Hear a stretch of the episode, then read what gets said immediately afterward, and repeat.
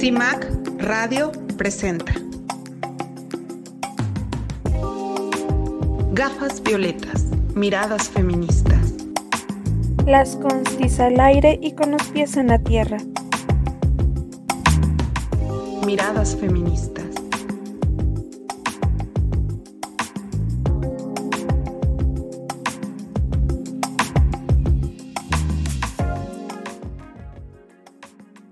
¿Qué tal? Bienvenidas, bienvenidos a una emisión más de este su programa Gafas Violetas, Miradas Feministas, a través de Radio Violeta 106.1 FM y violetaradio.org. El día de hoy hablaremos sobre las pérdidas que vamos experimentando las mujeres a lo largo de nuestra vida. Eh, vamos a tener una entrevista muy interesante con la antropóloga social Hortensia Rodríguez Zúñiga y, también vamos a conocer algunos aspectos del suicidio feminicida. Vamos a iniciar. Ivonne, Verónica, muchas gracias por estar aquí. Hola, Joana, Vero, muchas gracias. Saludo a todas las que nos están escuchando del otro lado. Me da muchísimo gusto poder estar nuevamente transmitiendo a través del 106.1 de FM y compartiendo con las constituyentes MX feministas. Tenemos, pues, como ya nos comentó Joana de la Cruz, un programa muy interesante, así que no le cambie y también recordarle que estamos en contacto a través de nuestras redes sociales, las de Violeta Radio y también, por supuesto, las de las Consti MX feministas. Vero. Hola, ¿qué tal? Hola, Joana. Hola, Ivonne. Me da mucho gusto estar el día de hoy aquí con ustedes. Como ustedes ya dijeron, el tema va a ser muy interesante y me gustaría iniciar el programa con una frase. Ya saben que a mí me gustan mucho las frasecitas. Dice, cuando digo yo, hablo de algo absolutamente único, algo que no debe ser confundido con la nada. Es una frase de Hugo Betty, aunque sea un nombre, pero me gustó mucho para tomarlo, tomarla para nosotras, porque a veces nos quedamos en la nada y, tiene que ver con este tema de las, de las pérdidas y cómo vamos desdibujándonos muchas a lo largo de nuestra vida si no estamos preparadas para salir adelante. Las constituyentes marcamos precedentes. Nos da mucho gusto que nos acompañe en esta emisión de gafas violetas una es compañera constituyente, pero no por eso deja de ser es compañera feminista, que nos eh, hablará de un tema muy importante para las mujeres y que a veces se nos olvida pensar en nosotras mismas y en las etapas de nuestra vida y cómo las vamos transitando.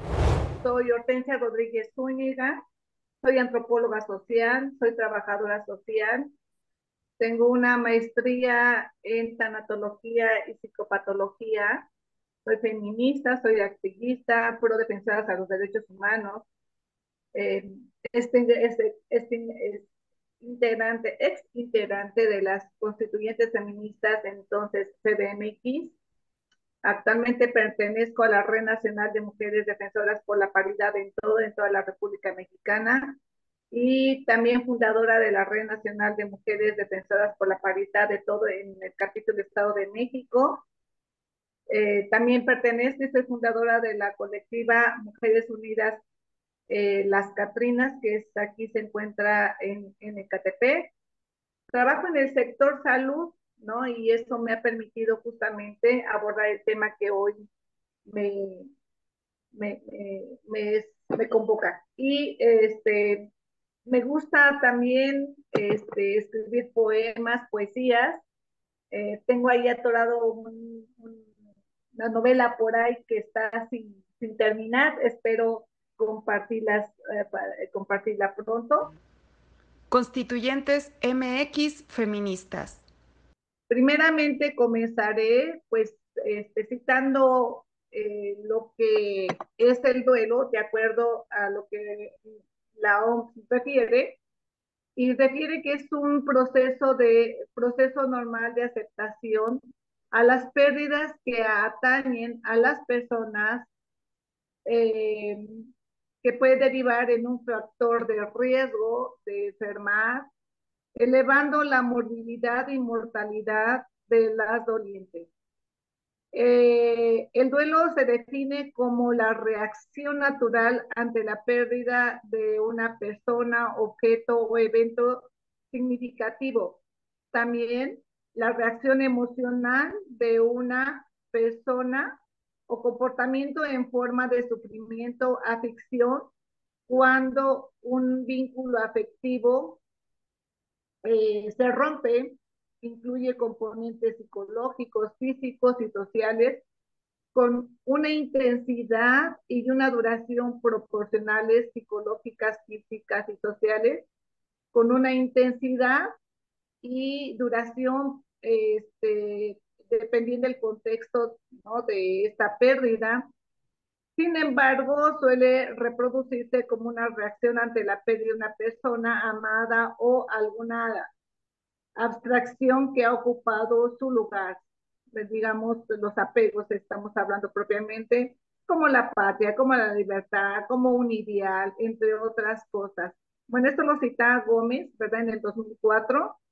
Eh, y que esto es una, eh, una cesar a la pérdida de interés por el mundo exterior, de la capacidad de amar, la inhibición de todas las funciones, la disminución del amor propio, la melancolía se despliega ante la pérdida de un objeto real, de una eh, situación que se asemeja debido a la falta este, o la falta de esta emoción a la falla y el resultado que en ocasiones este, impacta en la parte física y emocional que vive los duelos. Estas pérdidas son iguales en los hombres, en las mujeres, las mujeres cómo las vamos eh, viviendo, ¿no? No son los mismos las, los duelos que viven los hombres a las que viven a las mujeres, pues porque por, por las razones que, que esto representa como mujeres, como el patriarcado, como el sistema, por los roles de vida, porque pues las mujeres este, estamos eh, siempre con ciertas este, situaciones emocionales que nos han etiquetado.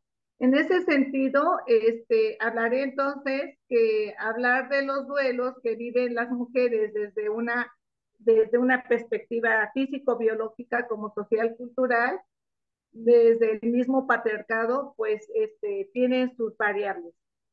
Y me atreveré a citar algunas de ellas que nos llevan, esto lleva para mucho más seguramente, hasta de hablar incluso desde la pérdida del territorio, toda vez que nosotras somos las que estamos en el territorio, las que estamos ahí en, eh, eh, en la casa, en la que transitamos todos los días, y bueno, pues cuando existe por necesidades incluso del desplazamiento en, hoy en las, eh, que hoy pues vemos que los índices de violencia que se ha ejercido a lo ancho y largo del país, pues quienes más tienen esta pérdida pues son las mujeres. Pero vamos a ver un poco, este, lo, que me atrevo a señalar los tipos de duelo, ¿no? Eh, y pues comenzaré por mencionar que las mujeres vivimos en un mundo de estereotipos impuestos desde el, de la mercadotecnia, que es muy importante, de las diferentes marcas como la ropa, como accesorios, como de la televisión abierta, ¿no? Eh, diseñada desde el patriarcado en lo que es un tipo eh, de mujer, ¿no? Este, la que no todas ¿no? Estamos en ese estereotipo y entonces eh, hay la exclusión al respecto, ¿no? El poder, en este caso, lo que ha asignado el poder monopolizante y la no inclusión.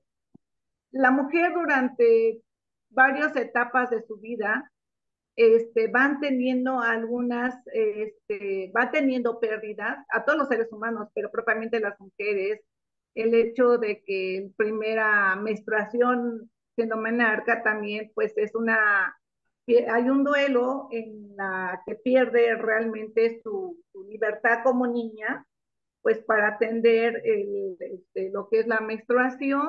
A través del tiempo también sabemos que las mujeres pierden su figura e imagen pues propios de la edad no este, la que se siente desplazada por un mundo de jóvenes que el patriarcado ha diseñado, o los cambios físicos en la piel donde hay una pérdida de la lozanía, de la formación eh, y transformación del cuerpo, que para subsanar en algunas ocasiones, ¿no? Este, o en algunos casos, y quien tiene realmente el poder adquisitivo, se convierte esclava en la mercadotecnia de las cremas y cirugías, que, este, que por cierto en últimas fechas ha sido el boom de un mercado de, muchos, de mucho consumismo y pone, pues ha puesto en riesgo la vida de muchas mujeres.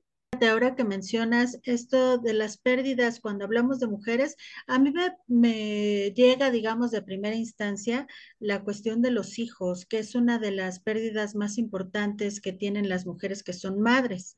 Eh, hay por ahí un eh, fenómeno que se conoce como eh, del nido vacío, Digo, yo no lo he experimentado porque yo no tengo hijos, pero entiendo que se da a cuando ya las mujeres, eh, pues ya tienen a sus hijos, pero ellos ya son eh, pues independientes y dejan el hogar y, y empieza esta, eh, este proceso de, de, pérdida por parte de las, de las mamás eh, y tratar de ver, bueno, ahora qué vamos a hacer o, o, o, a qué me voy a dedicar si ya durante mucho tiempo lo que hacían solamente era estar ahí atendiendo de alguna manera a sus hijos cumpliendo con este mandato patriarcal de tener que ser las, las cuidadoras de los mismos, ¿no? Sí, tú lo has señalado, es otro tipo de pérdidas, el, lo que tú mencionas, el niño, el, perdón, el nido vacío, que son justo cuando los hijos se van, ¿no? Este, quien lo siente no es, este, más es la mamá, no son las mismas emociones del hombre que la mujer, porque pues la mujer eh, realmente se convierte en cuidadora desde que concibe el niño o la niña, desde su cuidado de, bebés, de niños, durante su etapa de adolescente y aún adulta. Entonces se convierte en su cuidadora, en su protectora, en, en el compromiso de su propia vida. De tal manera que cuando, y esta cercanía que tiene la madre para con los hijos e hijas, pues no es la misma cercanía que tiene el progenitor, ¿no? Porque, pues, este, porque bueno, ya lo mencionaste, son los roles sociales que le han asignado a las mujeres como cuidadoras primarias, ¿no?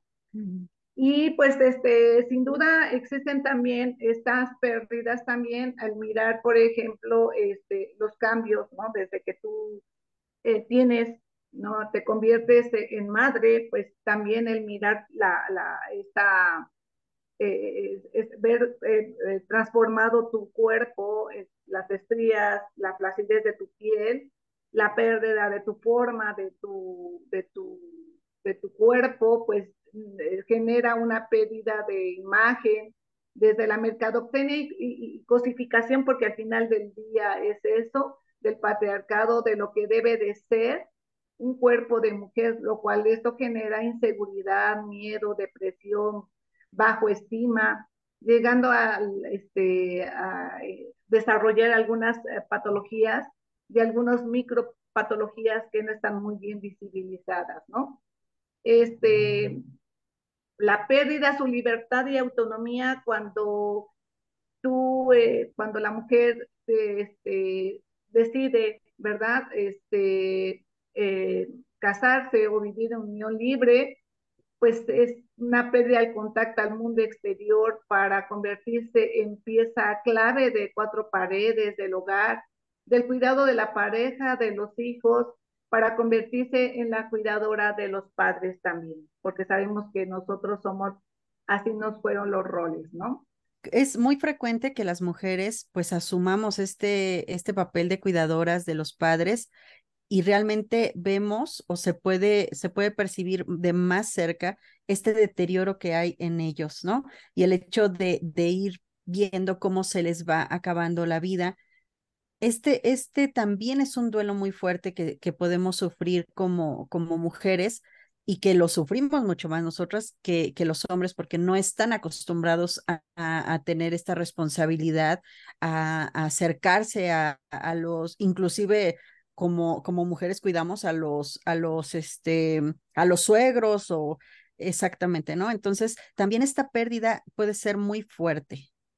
Sí, lo que tú citas es, es una realidad y eso lo vemos este, en, en, los hospitales, por ejemplo, también, que pues este, Mira, partimos de la base de que estadísticamente las mujeres viven más tiempo que los hombres, pero también estadísticamente es, es evidente que las mujeres viven con más, más diagnósticos.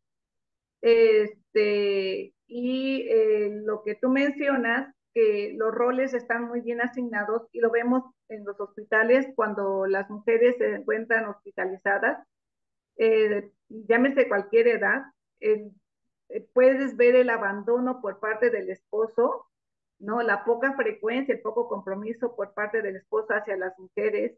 Y eh, en etapa de adultas mayores, pues vemos más compromiso de las mujeres con el marido que el marido hacia las mujeres. Es muy común verlas abandonadas, no solamente por, los, por, por, por el hombre, sino también por las mujeres, ¿no? Entonces, no es lo mismo, lo, en estos roles que tú mencionas, no es lo mismo el duelo que tiene una mujer que tiene un hombre, sin duda alguna. ¿no? Entonces, y no nada más, creo, en los hospitales, sino en muchas situaciones más, ¿no? Finalmente, cuando el hombre tiene otros intereses, finalmente abandona el hogar o la relación y pues se va a cumplir sus otros intereses cuando, y las mujeres normalmente nos quedamos atendiendo pues a los niños, a nuestros hijos, nuestras hijas, ¿no? O atendiendo a la familia, porque hay veces que pues muchas compañeras, muchas mujeres, lo que les pasa es que igual pues la mamá tiene que salir a trabajar y es una mujer la que se hace cargo de los hermanos, de la casa, y entonces ni siquiera puede procesar y, ni, ni prepararse para afrontar otras etapas de la vida. Cuando muy joven tienes que hacerte cargo de estos hermanos porque fueron por alguna circunstancia, ya no está el, el padre, que si, si, si bien les iba era el proveedor, que no siempre lo es, no lo tenemos muy claro, ¿verdad? Pero entonces la mujer tiene que afrontar sola esta, la economía familiar y otras situaciones, y, y, y también recae en las hijas, ¿no? Estas, estas situaciones en las que se van perdiendo estos vínculos familiares, y entonces las hijas tienen que hacer a la vez la función de hermanas, mamás, cuidadoras, ¿no? Y, y, no les da, no les da oportunidad de, de, de, desarrollarse mejor, de prepararse mejor, incluso pues, pues se quedan ahí, ¿no? Pasando la vida muchas veces y la madre también pues fuera, ¿no? Entonces sí vemos que, que yo creo que, no sé, en tu manera de ver, cómo las mujeres podríamos prepararnos para no sentirnos, para no sentir tan, tan fuertes estas pérdidas, para no sentirnos desoladas ante, ante ellas, ¿no? Entonces, ¿qué podríamos hacer? Pues por un lado, lo que tú mencionas es bien cierto. El proyecto de vida que tiene una mujer no es el mismo proyecto de vida que tiene un hombre, porque son dos mundos, dos universos diferentes de ver. Mientras que el hombre está mirando mientras, ¿no? Te aguanto, la mujer dice es un proyecto para toda la vida. Y lo que tú mencionas, la mujer cuando se casa pierde un proyecto de vida, este, pierde metas, pierde una formación académica, laboral, pierde sus redes de apoyo, pierde su contacto con el mundo externo, pierde la oportunidad de una competencia este, en, el, en el mundo de, de las mismas competencias, llámese iniciativa pública, privada, en todos los sentidos, de tal manera que cuando y el hombre no, porque el hombre es de la calle, el hombre es de afuera, el hombre tiene su universo externo, el hombre hace catarsis afuera, el hombre tiene amigos, el hombre se prepara, el hombre tiene las oportunidades de, de, tener amigos, ir a fiestas, este, y además tiene también eh, la, los tiempos, los espacios, las oportunidades para para andar con otra mujer. Entonces, cuando se rompe un proyecto de vida que no es el mismo que los hombres, obviamente las, las, este, las emociones, los duelos no son, no son de la misma manera. Vamos a una breve pausa. Regresamos para continuar a través del 106.1 de FM y violetaradio.org. En CIMAC Radio queremos escucharte. Comunícate con nosotras al 55 60 60 55 71 55 60 60 55 71 y déjanos conocer tus opiniones sobre nuestra programación. CIMAC Radio Periodismo con perspectiva de género.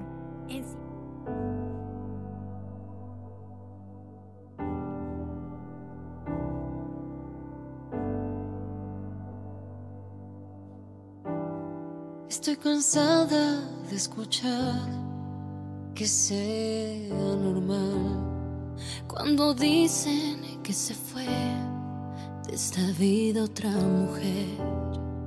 Basta ya de llorar, de tener que ocultar el dolor que dejó a tus días sin color. Es momento para derrotar el miedo que nos hace callar. Es momento para demostrar que mujer significa fuerte ser. Gritemos juntas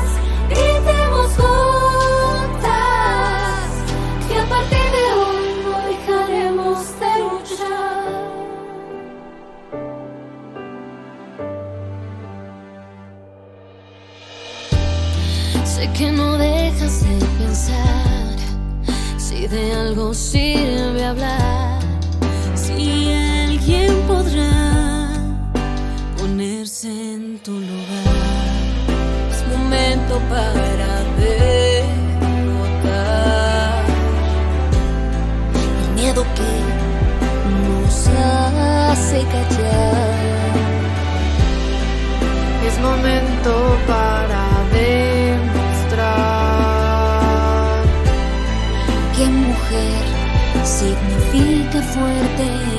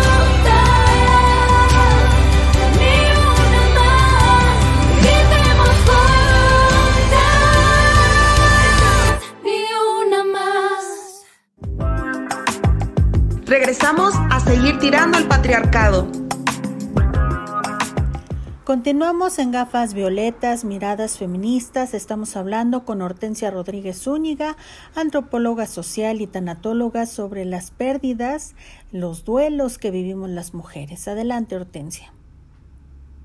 En el caso de las adolescentes, que, que al final de cuentas es una población altamente vulnerable, ¿no? Y que pues eh, son las que más, este, pues, eh, eh, están sujetas a estas emociones, a estos duelos, pues porque finalmente realmente eh, pues, sabemos que pues de niñas eh, pasan a ser mamás o de adolescentes en sus inicios pasan a ser mamá, entonces no tienen la oportunidad como para poder tener, autosostenerse, auto, autoinventarse, este, no tienen redes de apoyo, no tienen absolutamente nada, ¿no? Entonces, este, ah, eh, bueno, en este caso eh, son proyectos truncados a la academia, al desarrollo laboral, a la pérdida de redes sociales, como yo te dije, ¿no? A este, por un compromiso solamente que se limita a los hijos, al, a las hijas y al esposo, ¿no?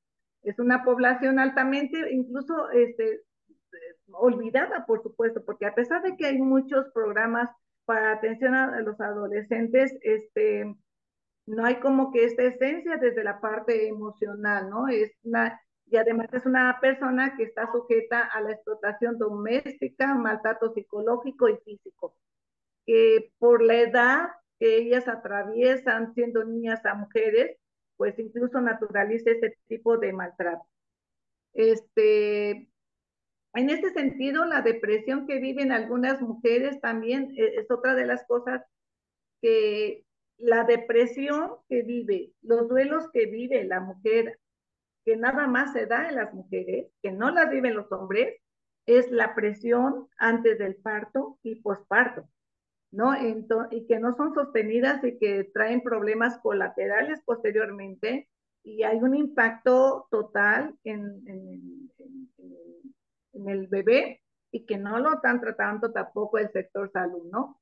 Entonces, este, y bueno, pues eh, estas, este, este, este tipo de, emociones se traduce en, en, el miedo, inseguridad, en la desesperación, en vacíos, ¿no?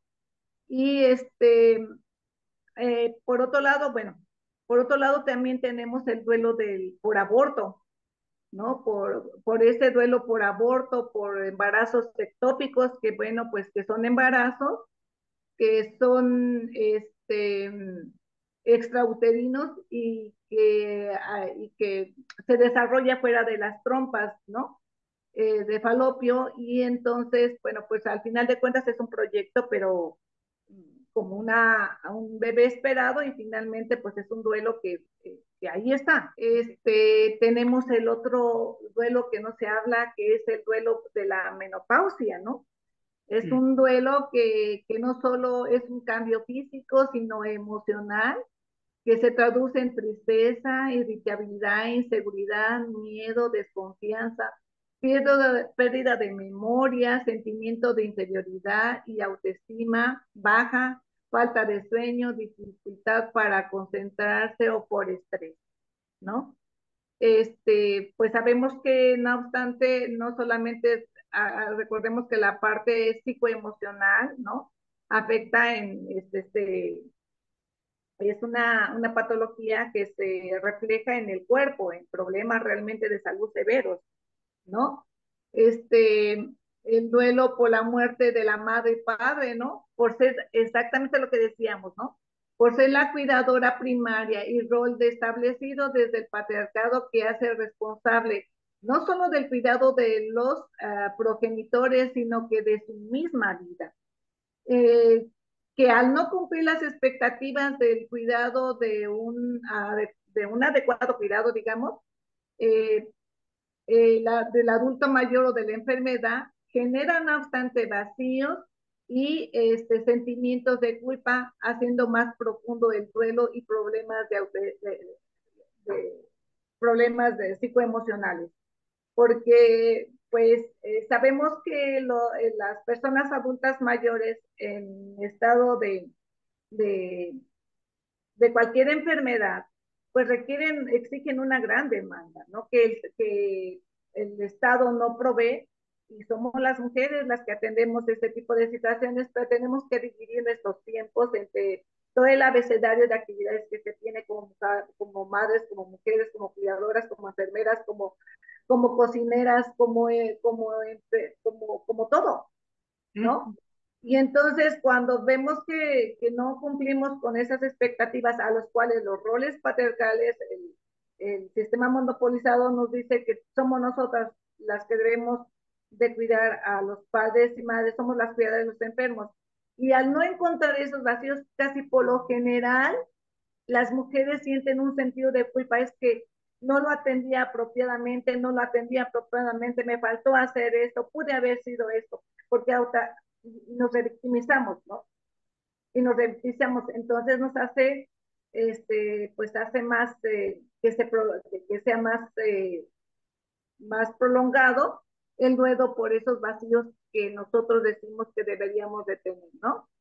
Este, y bueno, este, los duelos de la muerte de un hijo, ¿no? Lo que decíamos, ¿no? Este, es la muerte que no tiene nombre, ¿no? Que no hay con qué subsana todo lo, todo esto subsana todo lo, lo anterior, ¿no? Entonces, pues por, por todo lo que hemos comentado, porque pues eh, somos nosotras las que lo tenemos en el, en, el estómago, están, hay un vínculo total y estrecho este, con la madre, y, hija e hijos, ¿no? Pero hay un duelo también, que es el duelo del silencio, ¿no? El que, el, que está invisibilizado por temor a críticas y a la censura, ¿no? A que por la naturaleza absurda del patriarcado, ¿no?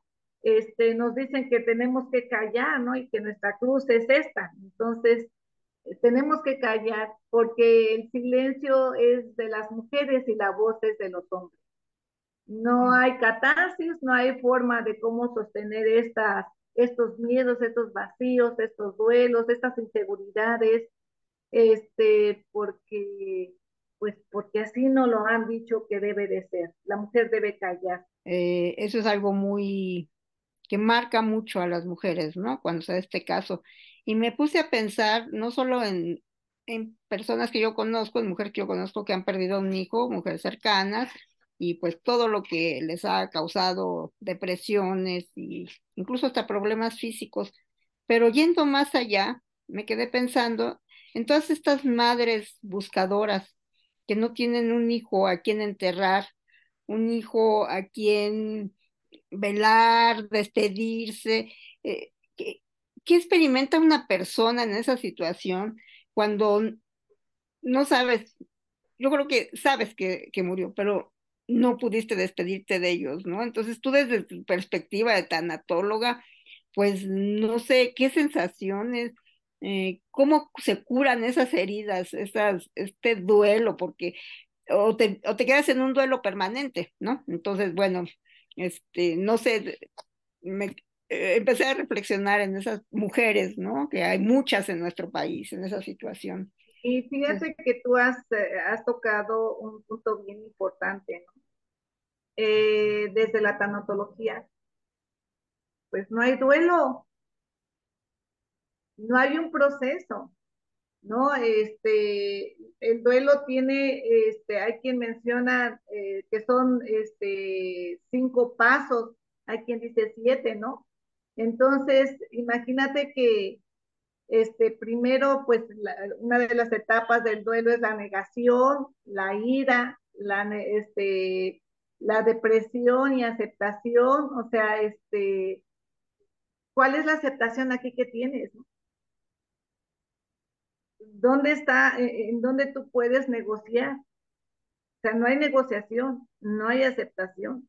Entonces tú tienes las venas abiertas, ¿no? No hay forma de cómo exista un duelo, porque no sabes, ¿no? Si, si aquella hija, hijo que está desaparecido ya falleció o sigue con vida. Y al menos, bueno, dentro de todos los duelos, el que te entreguen un espacio, un cuerpo a, donde tener que, este, pues, eh, dentro de los rituales que son parte de la catarsis para subsanar, para ir, ir negociando este duelo, pues es que es, es ver, entregarte, llorar. Tienes una, algo en donde llorar, pero aquí cómo negocias ¿Cómo aceptas? Que es la última parte de la, de la, del, duelo. No hay, no hay absolutamente, no hay, no hay una forma, no hay manera. ¿Cuál sería entonces el camino que se podría seguir? Porque de alguna forma, pues lo que queremos es eso, o sea, llegar a una solución de este duelo, de esta pérdida que estamos teniendo. ¿Hay esperanza de que se pueda hacer algo? ¿Hay alguna forma, digamos, no mágica, pero sí alguna forma de poder sacar todo, toda esta pena o todos estos males para pues poder seguir avanzando? El duelo dentro de la, los tratados internacionales de la Organización Mundial de la Salud, el duelo, las emociones, debe ser un programa, una política pública que debe de abordar el Estado. En, eh, sí hay, si nos damos cuenta, sí hay en algunos hospitales este, eh, áreas de tanatología y este, de tanatología vamos a hablar en este caso, ¿no? Pero este, no con perspectiva de género.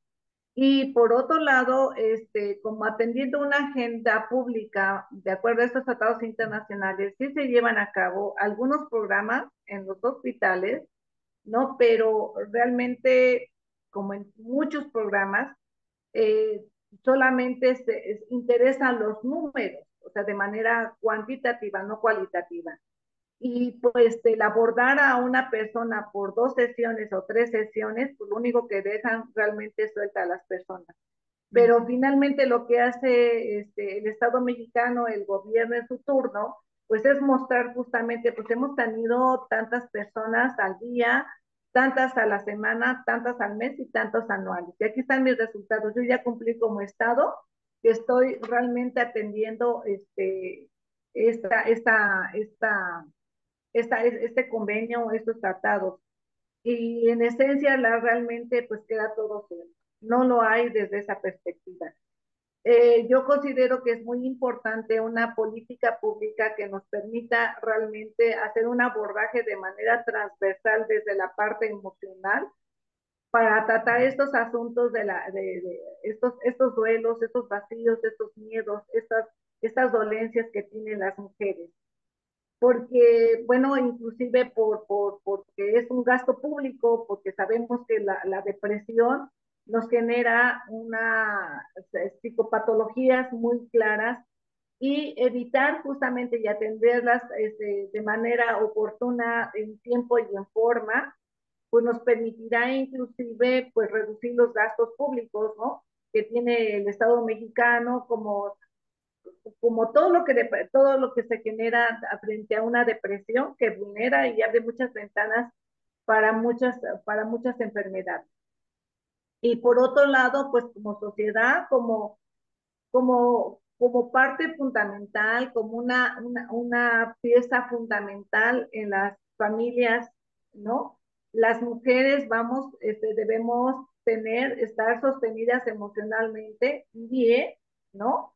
Como un derecho humano, porque la salud es un derecho humano, y hablando desde una perspectiva de salud mental es un derecho humano, que debe estar atendida y asistida a las mujeres, pues porque de ahí se desprende también, ¿no? Toda una sociedad, somos generadoras también, somos las que parimos, las que educamos, las que todo lo que hemos mencionado, y pues tú no puedes justamente poner una herida con otra herida, ¿no? Tú no puedes decir, te sano hijo, ¿no? Pues de estos vacíos que tienes cuando nosotros estamos llenas también de vacíos. Entonces lo que convertimos es una sociedad con muchas inseguridades y con muchos problemas.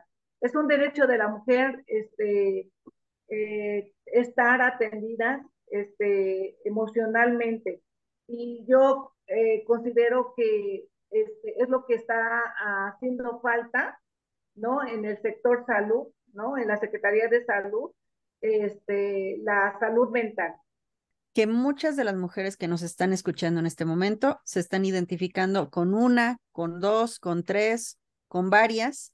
Y creo que es importante comentarles cuál es, eh, para, para cerrar este, este, esta, esta entrevista, cuáles son o, o qué tenemos que hacer, cuáles son las acciones que tenemos que realizar. Por ejemplo, empiezo a sentir este, este tipo de, de ansiedad, de pérdida, de, de sensaciones que no son agradables, ¿qué es lo que debo de hacer? ¿A quién tengo que acudir para poder eh, ayudar?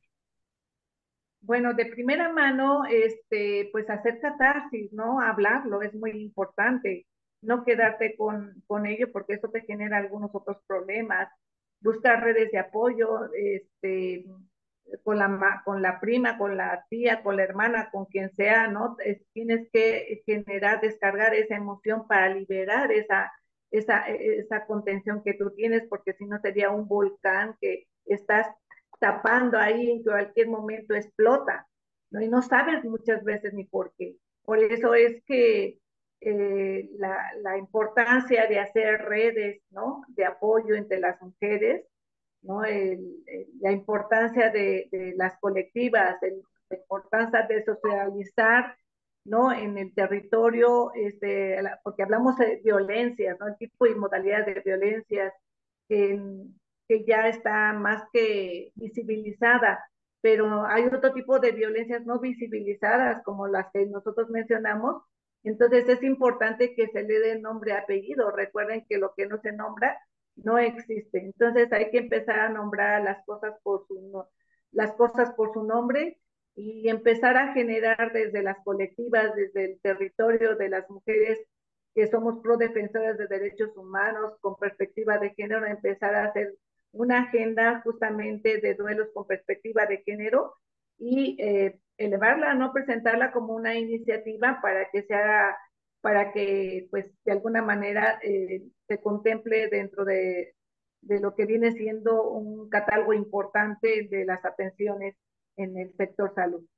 Sí, pues definitivamente pues nos dejas pensando que hay varios, muchos vacíos en el sentido de la atención emocional, psicológica de las mujeres, ¿no? O sea, este sí, eh, recibimos a lo mejor servicios ginecológicos o de médicos, pero nunca nos ponen atención en lo que queremos decir, en lo que necesitamos decir, y cuando senti ya empezamos a sentirnos pues olvidadas, ¿no? De alguna manera, pues como tú dices, las redes de mujeres, las colectivas, eh, los vínculos con otras mujeres, pues es lo que nos, nos va sacando a flote, ¿no? Pero sí necesitaríamos más ayuda profesional. Pues te agradecemos mucho el haber este, estado aquí en, en Gafas Violetas. Nos da mucho gusto eh, haberte recibido, haber conversado sobre este tema que nos deja más preguntas que respuestas, porque es muy, muy grande, ¿no? Es un tema muy extenso pero bueno, habrá oportunidad para ahondar más en él. Muchas gracias. Muchas gracias a ustedes, gracias Vero, pues este, pues sigamos abriendo brechas, ¿no? Sigamos abriendo brechas, sigamos picando piedra porque el activismo, el feminismo es lo que tenemos que seguir haciendo. Vamos a un corte y regresamos a Gafas Violetas, Miradas Feministas, a través del 106.1 FM, Violeta Radio. Vengo de una tribu de mujeres que traen en la memoria los saberes. Entre los labios, los poderes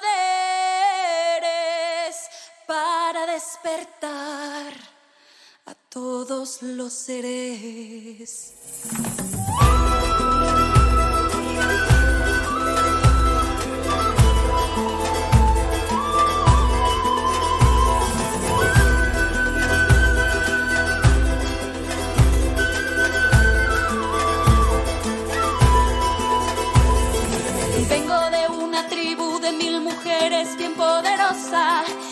A cambiar las cosas, que tiene fuego en el corazón.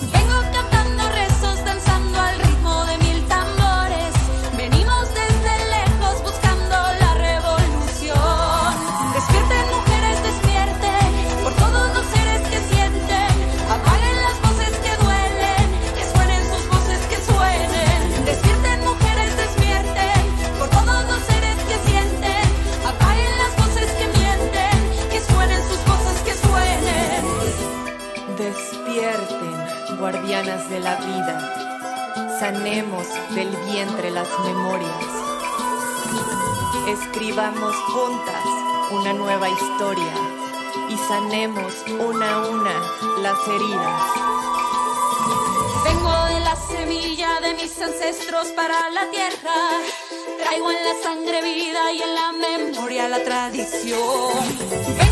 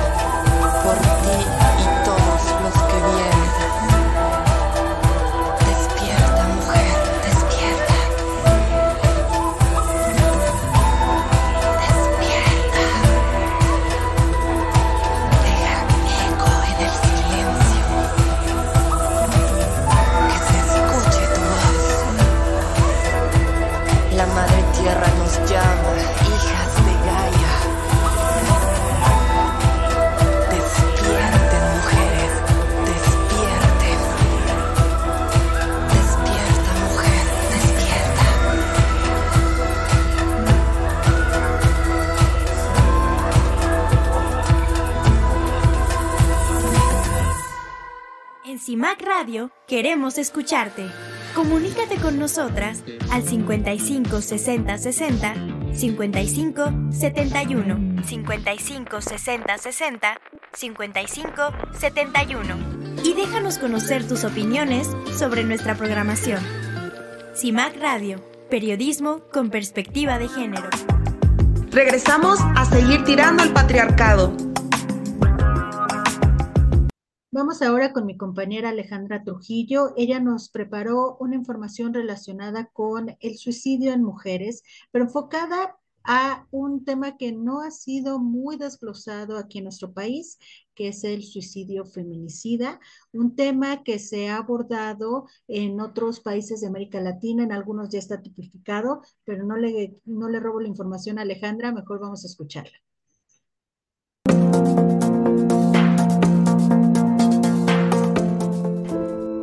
La violencia contra la mujer sigue creciendo en México, por lo que es indispensable que el legislativo federal busque tipificar un tipo de agresión que difícilmente se menciona en la sociedad, el suicidio feminicida. El suicidio feminicida no persigue a quien lo ejerce o intente ejercerlo, sino a quien lo propicia, ya sea por persuasión o por establecer un entorno hostil contra la mujer, orillándola a atentar contra su integridad o vida. Es decir, la inducción y muerte por suicidio en mujeres en muchas ocasiones están ligados a la desesperación por el maltrato y la violencia sexual, física, familiar, emocional o psicológica que sufren y padecen siendo el suicidio feminicida un problema que poco se ha visualizado en el cual el agresor, al no ser quien materialice el delito, puede quedar impune. De acuerdo con el Instituto Nacional de Estadística y Geografía, en los últimos años se incrementaron los suicidios en mujeres, principalmente de entre 15 y 29 años. La tasa de suicidios por cada 100.000 habitantes en este sector poblacional aumentó de 2016 a 2021 en un 45%. El Secretariado Ejecutivo del Sistema Nacional de Seguridad Pública señaló que en 2022 diversos indicadores de violencia contra la mujer aumentaron en relación a 2021 por lo que visibilizar y penalizar el suicidio feminicida permitirá a las instituciones del Estado poder tratar tanto a las víctimas como a sus deudos y prevenir este tipo de delitos. El Secretariado Ejecutivo encontró que algunos tipos de violencia contra las mujeres en México crecieron más del 50% en un año, Acoso sexual aumentó 56%, hostigamiento sexual 38%, trata de personas 27%, violencia de género 32% y abuso sexual un 21%. A nivel internacional, El Salvador es el único país de Latinoamérica y según la ONU, posiblemente el único en el mundo, que condena el suicidio feminicida como un delito y lo sanciona con 5 a 7 años de prisión. Por ejemplo, el movimiento feminista ha hecho sumamente visible eh, el tema de las consecuencias y los efectos que tiene en la vida de las mujeres la experiencia del abuso, de la violencia y del maltrato llegando a acuñar el término de eh, suicidio feminicida. ¿Han escuchado, no? eh, que en El Salvador creo que está como tipificado ya como delito. Acá se está empujando eso. Porque, o sea, eso hace visible cómo estas mujeres no se suicidaron, porque había algo en ellas, ¿no? Que las hizo tomar esa decisión, sino cómo fueron empujadas, fueron suicidadas, producto del maltrato, de la violencia, del abuso que venían viviendo. Sin embargo, pese a la existencia desde hace seis años de un marco jurídico que penaliza el suicidio feminicida, llama la atención que solamente un hombre haya sido acusado de este delito en todo ese tiempo. En México, el Congreso de Jalisco aprobó la integración de este tipo penal en octubre de 2020 en el Código Penal para el Estado Libre y Soberano de Jalisco, este se encuentra en el artículo 221 bis. Aún no está concretada la integración del suicidio feminicida al Código Penal Federal, no obstante, la propuesta está en proceso. Para gafas violetas, Alejandra Trujillo. Constituyentes MX Feministas.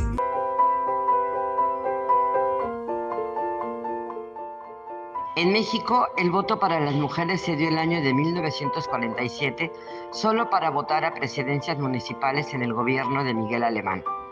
Hermila Galindo, Elvia Carrillo Puerto y Juan Belén Gutiérrez Mendoza, quienes fueron grandes luchadoras por el voto en México y junto a otras mujeres fueron las primeras en ejercer su derecho a votar. Después de una gran lucha y larga contra el patriarcado, la Iglesia y la derecha, se concedió el voto de la mujer en México el 17 de octubre de 1953. Las primeras mujeres en ser sufragadas fueron Aurora Jiménez de Palacios para diputada federal por Baja California, María Lavalle Urbina por Campeche y Alicia Arellano por Sonora, así como Griselda Álvarez para gobernadora de Colima el 4 de julio de 1964.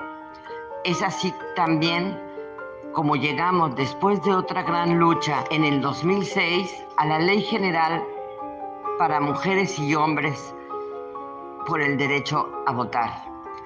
En el 2007, la Ley General de Acceso de las Mujeres a una vida libre de violencia, hasta llegar a la paridad entre el 2013 al 2014, logrando así que entre hombres y mujeres a candidaturas federales y locales. Una de las grandes anécdotas en el Senado de la República, no había sanitarios para las mujeres quienes asistían al restaurante de los azulejos. Es así como llegamos a este momento donde hemos tenido que dar otras leyes más contra la violencia contra las mujeres, como es la política y que se vive todos los días, llegando hasta asesinar a mujeres que ya están ocupando los cargos políticos y públicos.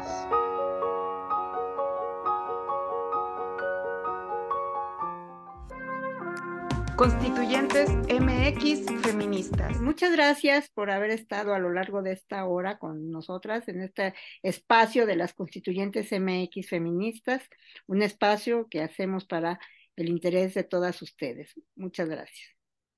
Gracias, Vero, y gracias también a Joana por haber compartido micrófonos el día de hoy. Y bueno, pues le mando un fuerte abrazo a todas las mujeres sobrevivientes en este México feminicida. Les recuerdo que podemos estar en contacto a través de nuestras redes sociales y que estamos siempre pendientes de todas sus preguntas y de sus temas de interés. Muchísimas gracias y hasta la próxima. Joana. Pues sin lugar a duda, un tema muy interesante el día de hoy. Creo que, como lo comenté, eh, muchas mujeres nos hemos podido ver reflejadas en, este, en estas situaciones y creo que es muy importante acudir a alguna ayuda para poder salir de alguna situación de, de depresión. Entonces, pues bueno, las invitamos a que también cuiden su salud mental y nos vemos en el próximo programa de Gafas Violetas, Miradas Feministas. Hasta luego.